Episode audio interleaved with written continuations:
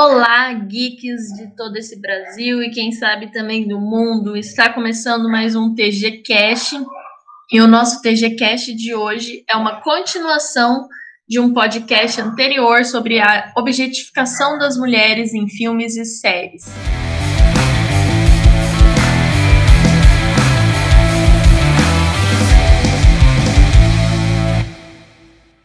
E eu tô aqui com as minhas convidadas maravilhosas de sempre. Eu vou pedir para elas se apresentarem, mesmo elas sendo as mesmas do outro. Vamos lá, começando hoje pela Marina. Olá, galera, tudo bem? Eu sou a Marina Oliveira, também conhecida como Marina Ravena, e faço parte da seção de séries. Vamos lá falar um pouquinho mais sobre objetificação feminina, super necessário nessa sociedade atual, não é? Agora a Luciana que vai se apresentar para gente. Olá, enfermeira! Eu só, eu só joguei essa porque isso também acontece no desenho, gente. Eu sou a Luciana, trabalho no livro HQ do Teoria Geek. Obrigada, Luciana. Camila, se apresenta aí pra gente. Olá, pessoal. Eu sei que vocês já me conhecem dos podcasts anteriores, mas é bom relembrar, né? Eu sou a Camila Couto da sessão de filmes e eu tô muito feliz por estar aqui hoje. Obrigada, Camila. Natália, sua vez. Oi, pessoal, eu sou a Natália Sanches, também da sessão de filmes como a Camila, e mais uma vez animadíssima para falar sobre esse assunto tão importante. Obrigada, Natália. E eu sou a Thais Wolfer, apresentadora aqui do TGCast, mas eu também faço parte da sessão de filmes com as meninas. E a gente vai começar o nosso podcast de hoje com séries. Então vamos fugir um pouco dos filmes que a gente falou tanto no anterior e a gente vai para a série. A nossa primeira série é The Big Bang Theory. Quem de vocês quer ser a primeira a falar? Marina, vai lá, é com você. Eu, como sou fã da série, eu acabo sentindo muito pela caracterização que acabam fazendo, estereotipando as personagens. É como se toda personagem nerd, geek, tivesse que ser baixinha, raivosa, estressada, assim como pintam a Bernadette, ou inteligentíssima, mais séria é, e mais sofrendo bullying, como a Amy, ou se ela é, não é geek ou nerd, está indo para esse caminho, conhecendo pessoas ou com alguma outra forma, é, ela é a gostosona, a que tem o corpo melhor, a que sabe se pôr, a que sabe se colocar e que sabe colocar todas as roupas para ser gostosona. Eu acho que eles acabam pecando imensamente com isso, porque as personagens elas são muito mais do que elas apresentam, do que apresentam sobre elas. E para mim, eu sou apaixonada pela Penny, eu sou apaixonada pela Amy, sou apaixonada pela Bernadette. Principalmente a Amy, porque eu sou apaixonada pela atriz real fora da série. Ela é cientista, ela é inteligente, ela, ela é inteligentíssima, ela é cientista e ela é incrível. É, e sou apaixonada desde Blossom. Então, para mim, eu acho um pecado tratarem elas como tratam. Obrigada, Marina. Agora eu vou passar a voz para Camila. Então, complementando o que a Marina começou a falar, é, eu gostaria de apresentar alguns pontos aqui, né? É, eu entendo que os meninos também, né? Os meninos da série também são muito estereotipados, mas é, como o foco aqui do podcast hoje é falar sobre como as mulheres são tratadas, eu gostaria de apresentar duas situações que para mim marcou bastante. A primeira foi que a Penny, ela começa a estudar, né, depois de tanto tempo com todo mundo julgando ela, né, por ela ser a bonita burra, como eles mesmos às vezes descrevem ela. Quando ela começa a estudar, que ela começa a se dedicar para uma profissão, é, eles simplesmente é, mesmo ela tendo essa inteligência, mesmo ela demonstrando essa capacidade, eles não conseguem ver ela como uma estudiosa como eles, entendeu? É, tanto que teve um episódio, né, uma das cenas em que a Penny e, desculpa, a Amy e a Bernadette estão em um bar, eu acho que se eu não me engano elas foram para uma convenção, e elas estavam conversando sobre trabalho, né, sobre uma, um artigo que elas estavam lendo juntas e tal. Daí a Amy falou assim: Nossa, que legal conversar sobre trabalho com outra mulher, porque geralmente quando a gente sai, a gente sai com a Penny e a Penny só fala sobre homens. Isso eu fiquei tipo incomodado. Poxa vida, mesmo ela é, tentando, se esforçando para dar o melhor dela, ela, nos estudos, né, na parte acadêmica, na parte profissional, ela é sempre objetificada como aquela mulher que só pensa em homem, só pensa em sexo. E outra situação também é quando a Bernadette ela recebe uma proposta de emprego em que ela vai ganhar mais que o Howard.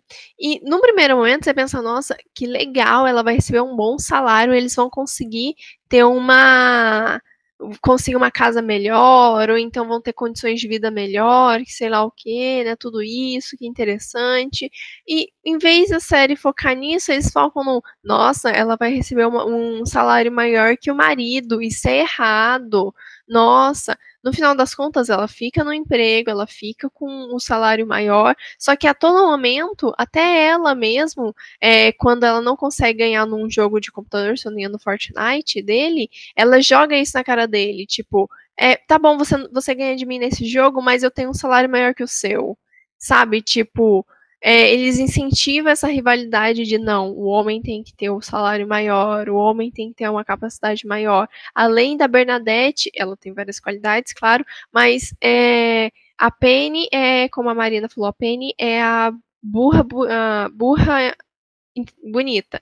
A Amy é a inteligente, mas é desajeitada, desajeitada né? Não, não, tem esse lado social dela tão aflorado. É, já a Bernadette, ela é bonita, considerada, né, bonita, ela é considerada inteligente, mas em compensação é extremamente irritante. Então é isso. Obrigada, Camila. E agora a Natália vai falar mais pra gente dessa série. Gente, eu vou só puxar um gancho antes de comentar de The Big Bang Theory, mas com o que a Camila falou em relação ao salário, né? Isso incomoda tanto o ego masculino, né? E a gente ainda sofre tanto com a questão da diferença dos salários no meio, não só no meio artístico, né? Mas no meio artístico também. Atores que vão desempenhar né, a mesma função, ambos são protagonistas, mas o homem ganha mais do que a mulher e por aí vai. É um exemplo da, de The Grey's Anatomy, né? A Meredith ela é uma personagem que sempre viveu ali no início, mesmo sendo a protagonista, tendo o nome dela é, como sendo o nome da série, ela ficava à sombra do Derek na profissão. E, e o Patrick Dempsey por muitas vezes brigou porque queria ter o salário muito maior que o da própria Ellen Pompeu. Inclusive, foi um dos motivos da saída dele na série. Então, assim, pera, vamos lá. O nome da série é da Meredith, da Ellen Pompeu. E o cara que tá ali ao lado quer ganhar mais do que a própria dona da série, dona entre aspas.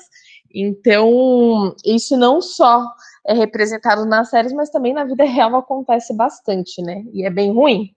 Voltando para The Big Bang Theory, eu acho muito engraçada essa questão dos estereótipos, né? Como eles colocam assim, é, a nerd ela sempre tem que ter o óculos, ter franja e usar roupas largas e, e que não combinam entre si, como se isso fosse motivo para personagem ficar feia, né? É, quem que hoje vai falar? Óculos virou um acessório também. Ah, então toda mulher que usa óculos é feia e nerd. Toda mulher que usa roupa um pouquinho mais larga também é feia e nerd. É, coisas que, assim, totalmente estereotipadas e desnecessárias em relação a, ao corpo feminino. E é isso que eu queria comentar. Obrigada, Nath.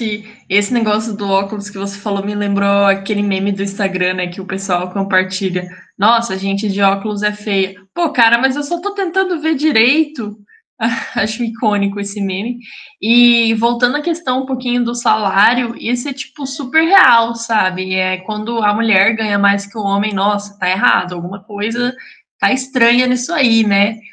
É, e, e, o pior é que ainda tem profissões, sabe? É, que as, o homem e a mulher é, fazem exatamente o mesmo trabalho, têm exatamente, tipo, a, o mesmo cargo e o homem ganha mais do que a mulher, porque isso é o natural. Luciana, fala aí pra gente. Ah, mas porque mulher engravida, né? Esse comentário contém ironia. The Crown também. The Crown também. A, a, protagonista que fazia a Rainha Elizabeth ganhava menos do que o Príncipe Philip. E teve uma, uma, uma reunião na internet para que equalizassem o, os salários, né? E sobre os óculos, a única coisa que eu me lembro de série é a Beth New York, né? Que fica naquele misto de novela e série, para mim, tanto faz. E toda, para ela ficar bonita, tem que tirar os óculos, gente, que coisa, né? Nossa, sim. Isso, eu não sei se vocês assistiram a Escolha Perfeita, mas isso tem até um momento de piada em A Escolha Perfeita que o Jesse, ele fala para, eu agora esqueci o nome da personagem da Anna Kendrick, que ele fala assim: ah, então você vai ter uma transformação, vai, tipo, tirar os óculos e tal, e vai ficar bonita, isso, aquilo, aquele outro. Daí ela olha pra ele e fala: eu não uso óculos. Tipo, eu achei isso uma sacada muito boa do filme, porque claramente tá ironizando. A Becca, sim. Isso, a Becca tá ironizando os filmes que fazem isso, né? Que, ah, nossa, tirei o óculos, fiquei bonita. Mano, não, não façam isso. É, a nossa próxima série é Bom Dia, Verônica. É, quem apontou ela aqui pra gente é, foi a Marina, e, mas eu já vou deixar um pouquinho assim, na minha opinião, eu acho uma série extremamente maravilhosa, ela é bem forte, ela é bem pesada, mas ela também é muito necessária. É, ela toca assim, em muitos pontos. Ela tem uma. A, a Verônica é simplesmente uma protagonista incrível, eu, eu amei ela. É, mas eu vou passar para Marina para ela apontar um pouco do lado ruim da série. Eu assisti a série essa semana e comecei a maratonar a série Verônica. Para mim, eles falam de temas extremamente importantes. Eles falam de violência, violência doméstica, de tráfico de mulheres, é, sumiço em várias mulheres, e desculpa se eu estou dando alguns spoilers, mas infelizmente é necessário comentar.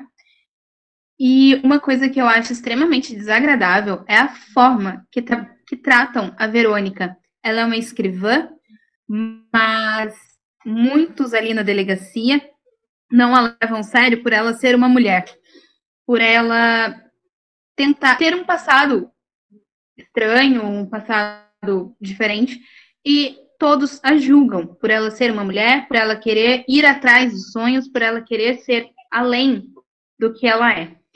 E ela sabe se impor, ela sabe ter as suas opiniões, as suas vontades, mas as pessoas não estão acostumadas a tratar disso com mulheres.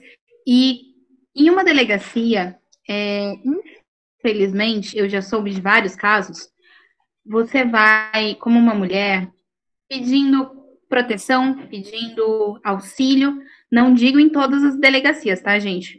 Mas, infelizmente, o machismo está enraizado em diversos lugares. E muitas vezes eu já vi em notícias, em matérias e tudo mais, muitos policiais, muitos delegados é, ironizarem a situação da mulher vítima de maus tratos, vítima de algum outro tipo de abuso contra elas e simplesmente, desculpa a palavra, cagarem para a situação terrível que ela se encontra. E ao invés de ajudar, já vi muita gente rindo, ironizando, tirando sarro com a pessoa, o que eu acho extremamente desagradável. Então, como eu fui criada por mulheres e tudo mais, eu vejo quão, quanto isso é errado, sabe? É, para mim isso dói. E ver uma personagem num ponto de destaque ali e tratarem ela extremamente mal foi extremamente desagradável para mim. É bem desagradável mesmo, mas assim, é necessário, né, até a gente ver a forma como eles tratam as vítimas, porque é isso que acontece, tipo, na realidade, elas são literalmente ridicularizadas, né? Daí você imagina, pô, você tem que ter muita coragem para conseguir ir até uma delegacia, já fazer o boletim de ocorrência, porque muitas vezes está todo mundo contra você fazer isso, aí você vai, você faz e lá você ainda é ridicularizado, isso é tipo o cúmulo do absurdo. E por mais que isso incomode a gente na série, eu acho uma que foi uma coisa, né, super necessária, exatamente por, porque é a realidade, né? É, Natália, qual que é o seu comentário sobre essa série? Então, é, complementando aí o que vocês estavam falando, eu acho que uma das coisas que incomoda bastante, não como a série abordou, porque ela abordou de uma maneira muito real. Então, parabéns mais uma vez para Bom Dia Verônica. Mas é justamente essa questão da mulher sempre ser julgada. Então, você, como todas falaram, já é difícil você se posicionar e denunciar o seu agressor. Mas quando você chega lá, ah, mas é porque você. Por que, que você estava no Tinder? Por que, que você marcou encontro com um estranho? Que roupa que você estava usando? Ah, era curta demais? Ah, era. Então você que procurou, você que pediu pelo estupro né? Então, isso acontece bastante, é retratado de uma maneira bem impactante na série, é, desmerecendo e desmentindo o que as vítimas estavam depondo, até a própria Verônica se solidariza ali com uma personagem e, e, ela começa a confiar nela, mas a, a, polícia é tão corrupta, né? Esse meio é tão corrupto que ela não consegue levar a investigação para frente, a ponto que o culpado, o criminoso por pelo estupro de várias, abuso de várias mulheres, permaneça na cadeia. Ele entra, mas logo ele sai. Então isso é uma realidade bastante preocupante.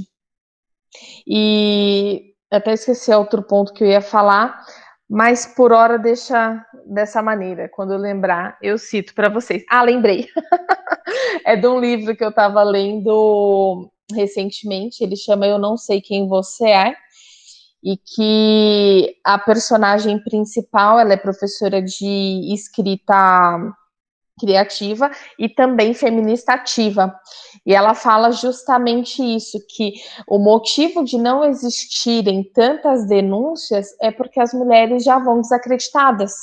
E realmente é isso que acontece, né?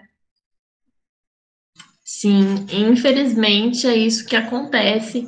E, mas assim, você tocou num ponto, Natália, sobre a série, né, que o pessoal tá sempre apontando o dedo e julgando, né, querendo culpar a vítima. É, e na série a gente vê, tipo, até mulher fazendo isso, que no caso é aquela outra policial, que eu realmente não me lembro Dele dela. Delegada. Ela é, é delegada. delegada. Ela faz isso e ela fala, ah, porque isso não aconteceria comigo, porque eu não sou, tipo, mulher desse tipo. E, e, o pior é que isso acontece de verdade, porque existem mulheres assim, existem mulheres machistas também, e isso só piora, tipo, ainda mais a situação, porque a vítima é vítima, ela não tem culpa do que ela passou e nem nunca vai ter, não importa o que ela estava vestindo, não importa que aplicativo ela estava, ela não tem culpa e acabou. Só que tem gente, assim, inclusive mulheres, que vão apontar o dedo e ainda vão fazer comentários do tipo: Isso não aconteceria comigo, porque eu não sou esse tipo de mulher. Mas agora eu vou passar a fala para a Luciana. Gente, eu não assisti Bom Dia Verônica, mas é, com, com o direito a gente acaba vendo ca casos reais, né?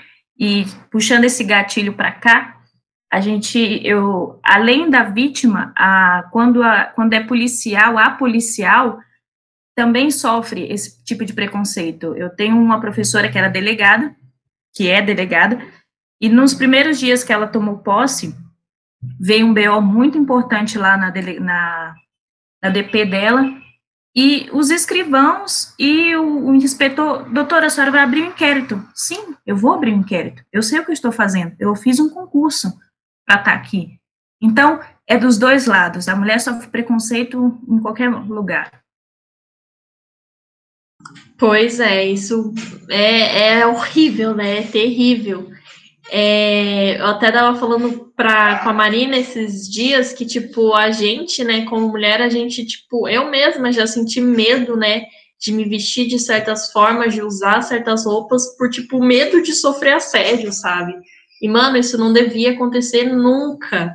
É, porque isso não acontece com homens, sabe? A gente fica com medo de andar à noite na rua, sozinha, de pegar ônibus e tudo mais. Então, cara, é uma coisa assim horrível você sentir que você não pode fazer as coisas que você quer, que você não pode vestir o que você quer porque você tem medo disso, do, do que isso pode acarretar e porque você sabe que as pessoas vão te apontar o dedo. É, Marina, fala aí pra gente o que, que você quer falar. Então, é, o nome da delegada é Anitta, apenas para complementar, gente, desculpa. Ah, tá bom, obrigada. É, Camila, vai, você. Gente, eu só queria falar que eu não consegui terminar a série, né? Pelo, pelos acontecimentos que tem nela, eu achei melhor eu pegar um fôlego, assistir os dois primeiros episódios, eu achei melhor eu pegar um fôlego, para daí, quando eu tivesse preparada, assistir de novo, né, tudo, é, até o final, né? Mas ouvindo vocês falando tudo isso me deu mais vontade de assistir ainda. Claro que eu acho que não é o momento agora, eu ainda preciso esperar um pouquinho mais, mas é, tendo a oportunidade eu vou assistir sim, porque eu já tive outras indicações, outras pessoas me indicando essa série, mas ouvindo vocês falar me deu falarem me deu mais vontade ainda de assistir. Assiste sim, Camila, ela é muito, muito boa. É, Natália, conta pra gente o que, que você quer falar. Não complementando novamente, a gente cai naquela história que a gente falou no podcast passado, que a partir do momento né, que nós mulheres sentimos medo da roupa que a gente vai usar, do horário que a gente vai sair, do local que a gente vai frequentar, com medo de algum abuso, enfim, de ser violentada tal, só é, reforça mais a questão de que o nosso próprio corpo nunca foi nosso. Né? Para a pessoa ter coragem de ir lá e violentar o corpo de uma mulher é porque ela julga que aquilo é propriedade dela também. Né? Então, só para fazer mesmo esse paralelo e citando também uma outra série que é The Handmaid's Tale, que né, um, um futuro distópico onde realmente a mulher é propriedade do Estado, né? Ela não tem mais direito nenhum e o corpo dela passa a pertencer para as vontades do Estado, seja né, é, o servir ou reproduzir ou ser uma esposa de um comandante, enfim.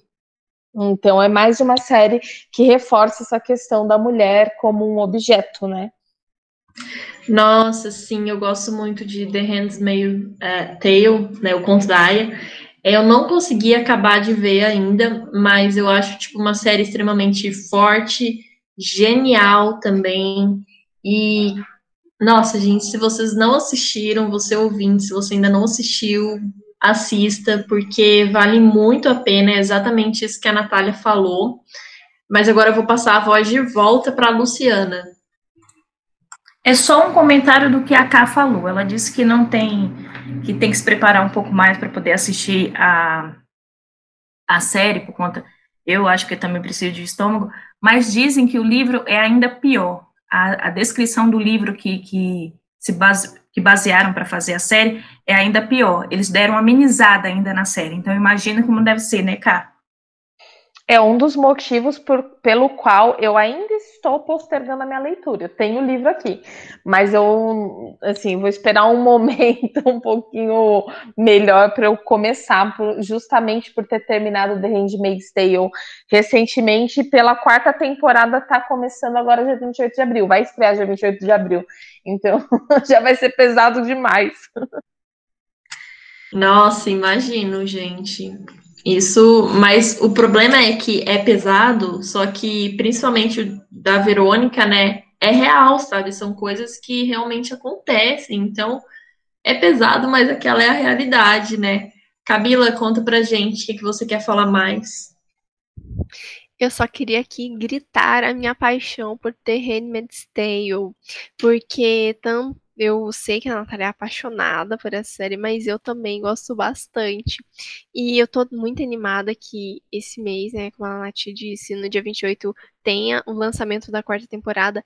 Eu maratonei todas as temporadas, assim, parece para mim é uma só porque eu engoli todas as todas as três temporadas. E uma parte que me deixou muito chocada, né? Claro que eu fico, fiquei chocada com toda a série, é, por toda a prisão que tem dentro dela, é como eles conseguiram deixar a série atual pela trilha sonora. Porque eles quando a gente está assistindo a série, a impressão que dá é que, sei lá, a gente está falando de uma série que é de 1800, 1900 e bolinha. Mas não, eles colocam uma trilha sonora, tem Taylor, Taylor Swift, tem Rihanna, tem um monte de, de, de música atual para mostrar que aquilo está acontecendo agora que as mulheres presas sendo estupradas, sendo maltratadas, sendo proibidas de aprender a ler, sendo que eles utilizam a Bíblia cristã para dizer que aquilo é o certo, aquela tortura, aquilo tudo é o certo, sendo que, na verdade, eles proibiram até as próprias mulheres de lerem para elas mesmas ficarem é, ignorantes daquele assunto, né? Não saberem daquilo para elas não terem como falar, não, isso vocês estão fazendo é errado, entende?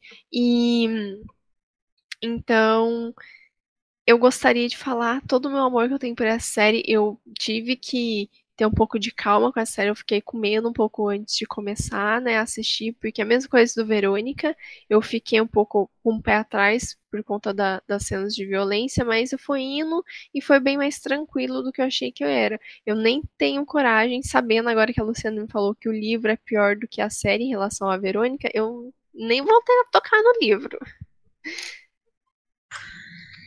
É, gente, ah, eu acho que outro ponto também, assim, importante de, do conto da Aya, além, né, da trilha sonora, que eu sou apaixonado também, que faz essa marcação, é também, tipo, eles mostrarem o, o marido, né, dela no, no outro país, é, mostrando que, tipo, cara, é um negócio atual, porque tem todas as, essas tecnologias e tudo mais, e, meu Deus, em pleno século XXI tá acontecendo um absurdo desse, sabe? É, nossa, é chocante. É, Marina, o que mais que você quer falar pra gente?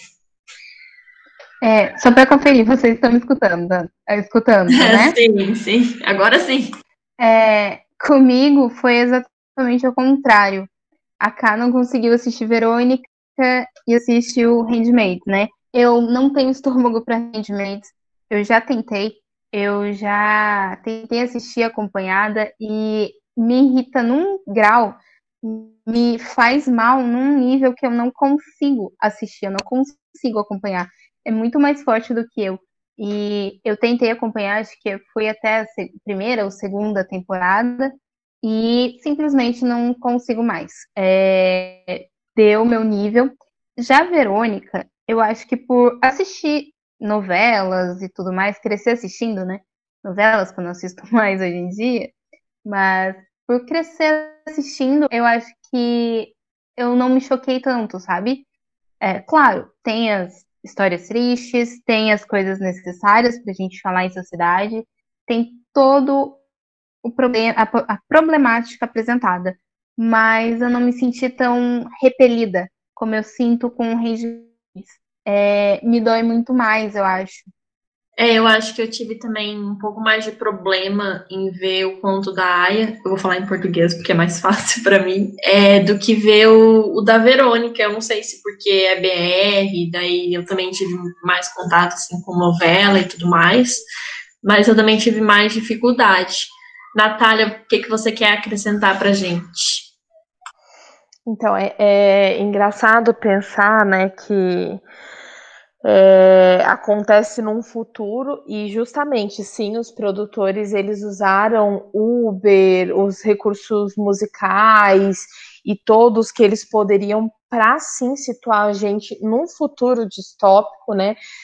E, e, assim, é totalmente possível de acontecer. Eu não vou entrar aqui, claro, no assunto política, mas com uma democracia tão frágil e tantos é, problemas políticos, essa onda de conservadorismo que não só vem acontecendo no Brasil, mas em tantos outros países, é muito possível de acontecer. É muito louco pensar nisso, né? Que é possível sim a gente regredir, porque parece que a série foi feita num período medieval, né? Numa época muito mais antiga, embora esteja acontecendo no futuro, mas que é uma coisa possível de acontecer. E um fato muito legal é que a autora do livro, ela escreveu esse livro é, na época da queda do muro de Berlim, usando todas as aflições e os sentimentos né, que tinha naquele ambiente na Alemanha e também se baseando em coisas que já aconteciam. Então, alguns fatos que aconteciam na Romênia, alguns movimentos contra o feminismo que aconteciam em outras partes do mundo, ela todos os elementos que ela usa já tinham acontecido, ou seja, tornando isso muito mais próximo da nossa realidade e que a gente não descarta, né? Claro que a gente torce para nunca acontecer, mas não é uma possibilidade que a gente possa descartar, infelizmente. Exatamente, Natália. É, muito obrigada pelas suas palavras. E agora a gente vai passar para uma série mais leve, também BR, que é Cidade Invisível. Essa série ela entrou na nossa lista mais como tipo um exemplo é, de como você pode mostrar personagens femininas, né? Porque as personagens femininas da série, todas elas nenhuma, pelo menos eu lembro, de sexualização. A gente tem sim nudez, principalmente por parte da personagem da Yara, só que não é uma nudez sexualizada, não é uma coisa erotizada. Então eu acho que a, a, a Cidade Invisível ele é um, um parâmetro a ser seguido, um exemplo a ser seguido, porque eu gostei muito tipo, de como eles inseriram as personagens femininas, de como eles eu sei que o foco não são elas em si, hum, o, o foco é o. Gente, eu esqueci o nome dele. Mas o personagem principal, né? Mas mesmo o Marcos assim. Ela... Pigossi, o Eric. É, então, eu lembrava do nome do ator, só que eu falei, não, vou, vou tentar. Mas é, gente. Obrigada, Natália. É, e, tipo, elas são assim, eu achei muito boa como elas foram representadas, como elas foram retratadas. E eu gostei muito disso, acho que é realmente um exemplo. Agora eu vou passar para a Marina falar sobre essa série. É interessante ver como cada uma das personagens femininas tem a sua personalidade, é tratada de uma forma diferente. E é interessante ver como, por exemplo, a Cuca, ela é muito poderosa. Ela tem todo um poder e bem retratada, bem diferente do que a gente já tinha costume de ver. Eu, como sou de Taubaté, para mim a Cuca era aquela personagem, o jacaré, né, digamos, meio bruxinha. E é muito interessante ver ela personificada em uma mulher. Uma mulher incrível, uma mulher cheia de poder. É, às vezes eu senti um pouquinho daquele medo, mas talvez por ser criada em Taubaté novamente, por ser, ter visto a, a Cuca diversas vezes de um lado negativo, digamos assim. Mas é interessante ver como ela consegue evoluir, como ela consegue ter uma história com toda a evolução e o crescimento. É, eu amo a mãe lá da menininha, é, mesmo acontecendo o que acontece logo no início. É, para mim, ela é incrivelmente forte. Eu vejo uma mulher de fibra exemplar, assim, e para mim isso me encantou demais, assim. E a Yara ver como ela luta, como ela luta pelo, pelo que ela acredita, é, é demais, assim, é interessantíssimo para mim. E ver uma produção brasileira tratando de feminismo, não explicitamente, mas colocando personagens fortes, colocando personagens com poder, é, é muito bacana ver isso. É uma, uma mudança de pensamento que eu, a gente está tendo a sorte de ver, eu acho, espero, prefiro acreditar, que é uma mudança de pensamento trazendo mais para a nossa realidade, mais para um feminismo positivo, uma coisa bem positiva para todas nós. Obrigada, Marina. Eu concordo totalmente com o que você falou. É, eu também adoro a mãe da menininha, apesar do que acontece. E, mas agora eu vou passar para a Luciana, dar a opinião dela. Oi, puxando o gancho da Marina, né? Nós conhecemos a Cuca, a Yara, o Saci, né? Todos sobrevi é, de Monteiro Lobato, que se, se acabou é, agora a gente percebe que ele era um ator racista, preconceituoso, né? Então é uma nova visão desses personagens. Eu, eu associo até a questão da Cuca com a própria Malévola você vê que, que é contada a história hum, é, na visão dela, né? O, que, o quanto que ela sofreu para se tornar a Cuca, ela, ela deixa de ser uma vilã né, em Cidade Visível. Eu acho isso sensacional. Também achei isso muito sensacional. É, tipo, como eu já falei, né? Eu acho que as personagens femininas da série, apesar delas não terem tanto palco assim, eu acho que elas são abordadas de uma maneira genial, muito boa, como a Luciana acabou de acrescentar. A gente acaba tendo uma nova visão dessas personagens, né? Porque, querendo ou não, a Yara, ela sempre foi uma personagem que, querendo ou não, ela era bem sexualizada, né? É, e daí a gente já tem essa nova visão da Yara, que, como eu falei, tem nudez, mas não é erotizada, não é sexualizada. A gente tem uma visão completamente nova da Cuca, sabe? E, e também a própria esposa do Eric, é, eu acho que ela é uma personagem incrível também. É, eu adorei, sério. Marina, vamos voltar para você, vai lá. Só para complementar, tá, gente? Eu falei que eu sou de Taubaté porque aqui em Taubaté, Monteiro Lobato é, teve uma residência e ele viveu por muito tempo aqui, onde ele criou o sítio, onde ele criou vários personagens, como a Cuca, Yara, Saci e outros personagens. É, e é, eu tenho essa, eu estudo um pouquinho, eu tenho essa vivência aqui em Taubaté sobre, e a gente é a capital da literatura infantil exatamente por causa dele. Ah, que legal, Marina, saber disso. Eu, eu realmente não sabia disso. Achei super legal. Eu só conhecia. Eu acho que Taubaté, infelizmente, só é lembrado pela grávida de Taubaté, né? Ai, é... meu Deus, eu não ouvi isso. Nem eu, pelo amor de Deus. É porque assim, aqui onde eu moro, a gente só usa Taubaté para zoar a grávida de Taubaté. Olha, eu não vou reclamar muito disso, porque quando eu fui no, na Game XP, no Rio, é, em 2019, é, tava te, tinha um stand que era só da Guaraná, da marca Guaraná. E um dos memes, eles juntaram um monte de meme lá no stand deles, e um dos memes era da grávida de Taubaté. E todo mundo sabia quem era a grávida de. Quer dizer, algumas pessoas não, né? Mas a maioria das pessoas sabia quem era a grávida de Taubaté. Daí quando a gente falava, eu e meu namorado falava pra alguém que a gente era de Taubaté, já vinha a questão, nossa, a grávida. É, mas, gente, não tem como é vocês se desvencilharem disso. Igual aqui na minha cidade, a gente é basicamente uma capital sertaneja, sabe? Então, é, eu não tenho como me desvencilhar disso. É, só ganha da grávida de Taubaté o ET de Varginha. Nossa, sim. Só. Mas voltando um pouco pro assunto, né, pra Cidade Invisível, eu também sou de Taubaté, como a Marina, né, como eu já disse, e lá no, na casa, né, no sítio do Monteiro Lobato, é, tem até as imagens, né, tem estátuas dos personagens, e tem a estátua da Cuca com o formato do jacaré.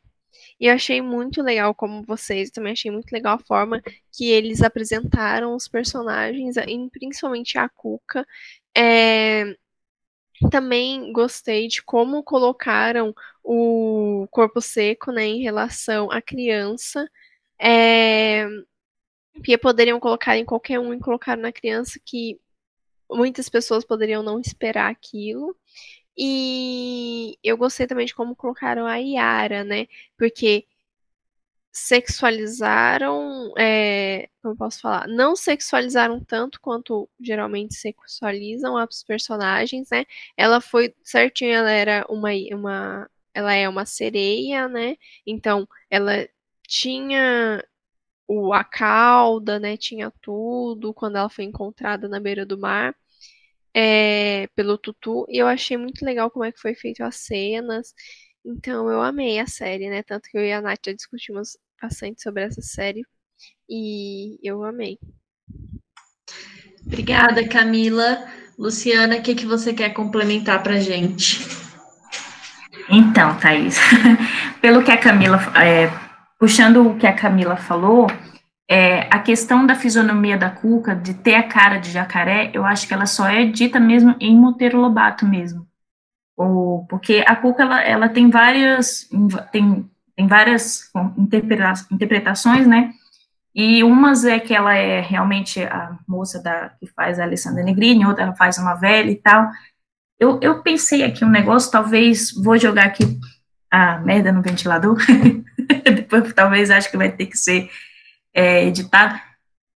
Mas, gente, já percebeu também que, que as duas se tornaram entidades por conta de algum sofrimento causado pelo homem, não sei. A Yara foi por um amor não correspondido, né? E, que matou ela. E, o, e a Cuca, porque engravidou e não era aceita, e, e o filho dela morreu na floresta e ela acabou passando muito mal. Então eu jogo isso aí porque eu também trago um pouco da Daenerys, né? A questão de que ela teve que sofrer tudo para ser aquela mulher forte que ela é. Então, a mulher pode ser forte sem precisar de todo esse sofrimento, né? Sim, com certeza. Camila, você já está com seu microfone aberto. O que, que você quer complementar aí? Na verdade, eu já estava aqui falando aqui, só que o meu microfone tem dois jeitos de ligar. eu tinha desligado os Louca, né, gente? Meio assim, perturbada um pouquinho, levemente lerda. Mas eu concordo totalmente com a Lu. Tanto que a origem da Yara, ela não era da. A, a que a gente conhece aqui no Brasil, né, se a gente parar para estudar, não é daquela forma que foi apresentada, né? A Yara é uma índia. Exatamente. E ela era que ela tinha, se eu não me engano, mais dois ou três irmãos, eu não me lembro a quantia exata, mas ela tinha dois ou três irmãos, e ela era muito, ela era tipo a filha preferida do pai dela. Ela, ela tinha dois pajé, irmãos. Dois irmãos, obrigada. Ela era filha do pajé, e o pajé, ela era a filha preferida dele. E ela era uma lutadora, uma índia lutadora muito boa. E os irmãos tinham muita inveja dela por ela ser a filha preferida. Então eles armaram uma emboscada para ela, para matar ela. Só que durante a luta, ela acaba matando eles. E o pai dela fica tão brava com ela por ela ter matado os irmãos, porque ele não vê o contexto, né? Ele não vê que foi feita uma emboscada para matar ela. Ele fecha os olhos para tudo isso e só é, mata ela e joga ela no mar. É aí no mar ou no rio, uma coisa assim, eu não lembro se foi no mar ou num rio. E a daí acaba que a, a lua, o mar, vê tudo aquilo e dá a cauda para ela e dá uma missão. A missão dela é matar to, afogado todos os homens que ela vê. Em, por conta do pai dela ter matado ela, para os irmãos dela ter feito uma emboscada para ela. Pois é, gente. É, eu acho que tanto então no, na série quanto no, na história né, original que a Camila acabou de contar, é tudo tipo relacionado com o homem também. É, agora a gente vai falar de The Witcher. Eu vou deixar isso na mão das meninas, porque é outra série que eu também não assisti. Então, quem quer falar primeiro? Luciana, vai lá. The Witcher tem um comentário para fazer, porque assim, The Witcher tem a personagem da Yennefer, né? Que ela é considerada uma feiticeira muito bonita e tudo mais, e a objetificação que fizeram com ela foi a questão da atriz. O que teve de comentário dizendo que a atriz não era perfeita para fazer a Yennefer, que ela não era bonita o bastante, nossa senhora, né? Se, ela, se aquela atriz não é bonita, imagine eu, eu sou uma cuca do Monteiro Lobato. Porque, gente, é impressionante. Marina, conta pra gente a sua opinião sobre essa série.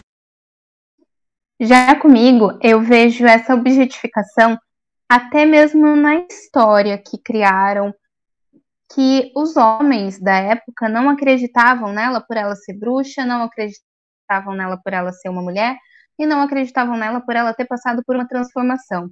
É, para você ser bruxa em The Witcher, você precisa passar por uma transformação através da magia, e muitas vezes são mulheres abandonadas, mulheres com problemas, mulheres que têm outros problemas já acarretados através da vida. E muitas pessoas julgam as feiticeiras, julgam as bruxas, por elas serem lindas, poderosas e tudo mais, e muitos homens terem medo. Se trouxer para hoje em dia, talvez ainda tenha esse medo, sabe, da mulher ser, ser importante, se impor, assim como a gente já falou da Bernadette, que ela é muito mais ela acaba tendo um cargo de profissão muito mais importante, que ganha muito melhor, e muitos homens a criticam por isso. Obrigada, Marina. Agora a Camila vai falar pra gente dessa série. Gente, desculpa aí que eu esqueci a mão levantada, mas eu nem assisti a série. Tudo bem. É, Luciana, você quer complementar mais alguma coisa? Não, não, vamos prosseguir, Thaís. Tá, é, então, gente, a gente está aqui com o TGCast de hoje, é sobre a objetificação das mulheres em séries e filmes. E agora a gente vai voltar um pouco para a linha dos filmes e eu vou começar falando da Lola no primeiro filme do Space Jam, que, gente, ela é literalmente uma coelha e eles conseguiram sexualizar uma coelha. Eu acho isso, tipo, um absurdo. Eu, eu, eu achava muito estranho, né? Eu acho, inclusive, muito estranho. Eu assisto um anime chamado Beastars, que é exatamente isso, sabe? E me causa muita estranheza. Só que o pior é, é que eles reformularam ela, eles redesenharam ela agora para o segundo Space Jam. Isso já gerou uma série de falação de gente indo contra isso, falando que não tinha nada a ver, essa questão do mimimi, do feminismo, sendo que, gente, ela é uma coelha, não tem nem por que ela ter peitos e ela ser sexualizada daquela forma. É, meninas, alguém quer complementar sobre isso? A Natália, vai lá. Não, além dela ser uma coelha, tá? é, entra naquela questão, é um filme de esporte, né? Para retratar lá o basquete enfim, aí beleza, ela é uma coelha que ela não precisava ser sexualizada nem objetificada dessa maneira, mas cai naquela questão de que no esporte também só pode ter mulher gostosona. Né? Não pode ter um outro estereótipo de mulher, mesmo sendo ela uma coelha. Olha isso. Pois é, é uma doideira isso. Camila, fala pra gente a sua opinião. Então, meninas, eu não acreditei na hora que eu vi a comparação entre as imagens, né, do Space Jam 1 e o 2, porque como faz muito tempo que eu assisti o 1, eu não tinha essa noção de de comparativo. Daí quando eu vi a imagem dos, das duas, eu, nossa, como antes estava ruim. Como vocês já falaram, meninas, é, ela é uma coelha. Pra que ter, como que coloca peito numa coelha?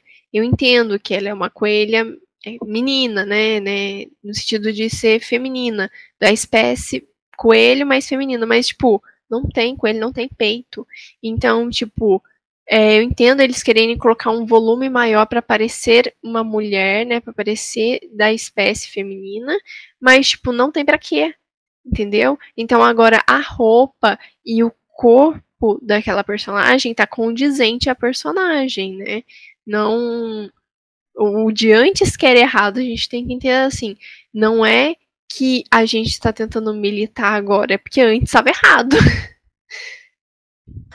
Exatamente, Camila, é, é tudo isso que você falou, tipo, não faz o mínimo de sentido e antes já estava errado. A e gente está tentando corrigir, né? Exatamente. E o pior é o povo que veio falar contra é, é, isso, né, essa mudança. Mas para encerrar esse podcast, a gente vai encerrar o que para mim é uma chave de ouro, que é a Arlequina Gente, vocês já repararam a diferença de como ela é tratada em Esquadrão Suicida e em Aves de Rapina? Eu acho que ela é, é uma personagem que a gente. Ela cabe a gente fazer uma análise muito grande dela, né? Eu vou tentar ser o mais rápida possível para também dar voz para as meninas. Que, cara, eu acho muito interessante ver como ela continua com aquele jeito maluquinho dela no, em Aves de Rapina. Ela continua, tipo, usando roupas apertadas, roupas mais. É, é, sensuais e tal. Só que ela não é erotizada em Aves de Rapina, ela não é sexualizada. Tipo, a câmera não tá focando na bunda dela, não tá seguindo a bunda dela enquanto ela anda. A câmera está seguindo a personagem Arlequina. A gente também tem a Canário Negro nesse filme, que ela também ela é uma personagem assim mais sensual, e mesmo assim ela também não é sexualizada. O filme, tipo, tá cheio de, de personagens, tá cheio de quebra de estereótipos, tá cheio de realidade. A gente tem a, a personagem que é detetive, policial, que eu também esqueci o nome dela agora, né? Tem um pouco de dificuldade com o nome de personagem, assim.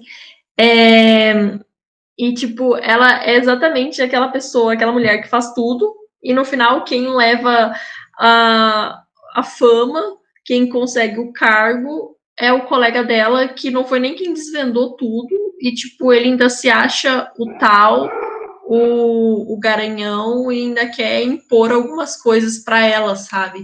Então eu acho que o, o título né, do filme é Arlequina é, em Aves de Rapina. Não, Arle, Aves de Rapina, Arlequina em sua emancipação fantabulosa, porque, gente, se você parar para pensar, o filme é exatamente sobre isso é sobre essas mulheres se emancipando no filme, principalmente com foco na Arlequina.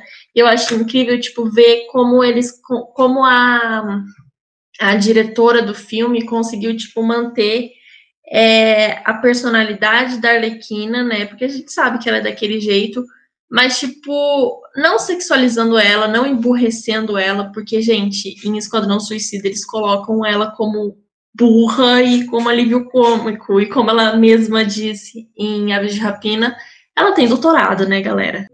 Menina. Exatamente, Thaís, você falou tudo e mais um pouco.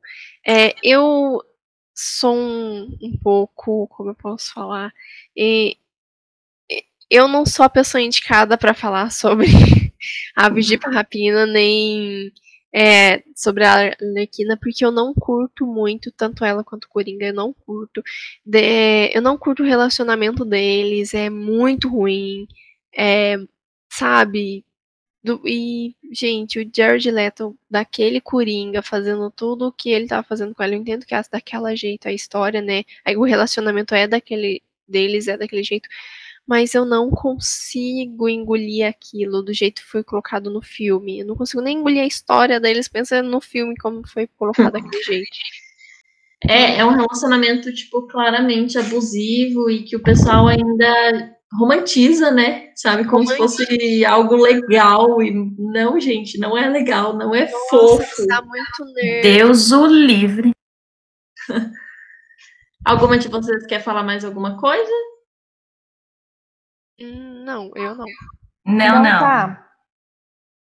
Marina, que não abriu o microfone. Eu concordo, eu concordo plenamente com o que todos vocês falaram e eu detesto é, a relação tóxica que trazem dela com Coringa. Eu acho extremamente desnecessário que eu detesto quando romantizam na vida real é, essa história. Para mim, é uma história que não deveria ser romantizada, não deveria ser achado, e não deveriam achar lindo, mas não julgo quem acha também, né? Fazer o quê? É a ideia de cada um, o pensamento de cada um. Porém, não é o certo. Eu julgo, amiga, porque é muito errado, tanto que eu acho super importante o Aves de Rapina que ele traz pra gente, tipo, mostrando que, mano, tá errado. Então, assim, eu julgo sim quem quem romantiza e faz isso. Até uma ideia para um próximo podcast, hein? Porque o que tem de romantização de relacionamentos abusivos Opa! nas telas é, tchá, é tchá, tchá, é... Tchac, tchac, em filmes, em séries, não, tem mais. filme que eu Por me exemplo, presto a assistir aquele 365 dias, eu não me prestei a assistir até hoje e eu me recuso a Pra mim ficou igual caviar, nunca vi nem.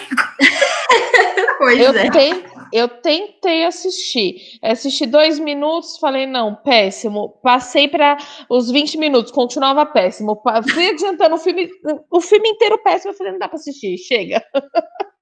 Não, eu não aguento esse filme assim que, que, mano, sério, assim, eu escrevo fanfictions, mas esse filme parece que foi baseado em fanfiction ruim, sabe? Que tem esse tipo de romantização, porque inclusive nas minhas fanfictions eu já abordei relacionamento abusivo, mas do ponto de vista pro pessoal ver que, cara, é uma coisa ruim, para eles inclusive identificarem e, e conseguirem apontar o dedo e tal. E aí, mas tem muita fanfiction que é horrível, que é super romantizado. E eu citei fanfiction agora porque tem After, eu não sei se vocês assistiram, é mais adolescentezinho, que ele vai, tipo, nessa mesma onda. Outro relacionamento abusivo. Outro relacionamento abusivo que é super romantizado, só que After, eu sei que ele é baseado numa fanfiction. Então, Sim. tipo, por isso que eu citei aqui, sabe? Ai, gente. E Olha, tem- Nossa, eu acho absurdo, porque o universo das fanfictions é tão rico, tem muita fanfiction boa, e o que que ganha pau? Com essas fanfiction ruim que, é, que romantiza o relacionamento abusivo. Acho absurdo. Mas After é, é livro, não é? Sim, mas Baseado então, começou fanfic. como uma fanfiction. Ah, tá. De Harry nem- Styles, Crepúsculo e 50 Tons de Cinza. Exatamente, 50 tons de cinza também. Camila, fala aí com a- pra gente. Não, uma série que eu. é, Nossa, eu não consegui gostar de jeito nenhum. Que um monte, principalmente adolescente, gostou bastante. E foi a You. Que. Nossa, insuportável, eu não consegui gostar. É, eu entendo que em questão de fotografia e trilha sonora, ela tava muito boa a série. Só que a história, colocar a visão do do perseguidor, né, a visão do de quem do, do espião ali não não foi uma boa ideia porque tornou ele o bonzinho da história. A gente consegue ver que ele é o vilão, só que como a gente tá vendo tudo pela visão dele, deixou ele como se fosse o protetor daquela mulher. Eu não vou me lembrar, desculpa, do nome da menina, da protagonista, mas nossa, fez de um tudo para que ele ficasse, se saísse bem da história, sabe? E aquilo me deixou muito mal. É, então, exatamente por isso que eu também não me prestei a assistir. Tem, como eu falei, tem coisas que eu nem me presto a assistir, porque eu leio uns comentários e falo, não vou dar palco para isso. Mas, gente, a gente vai ficando por aqui. Eu quero agradecer todo mundo, todos os ouvintes que ficaram aqui até o final. Eu quero agradecer ao Sidney, que edita os nossos podcasts na maior paciência. E quero agradecer novamente a ele e ao Alex por terem, por estarem dando chance da gente abordar esses temas e super apoiarem, como sempre.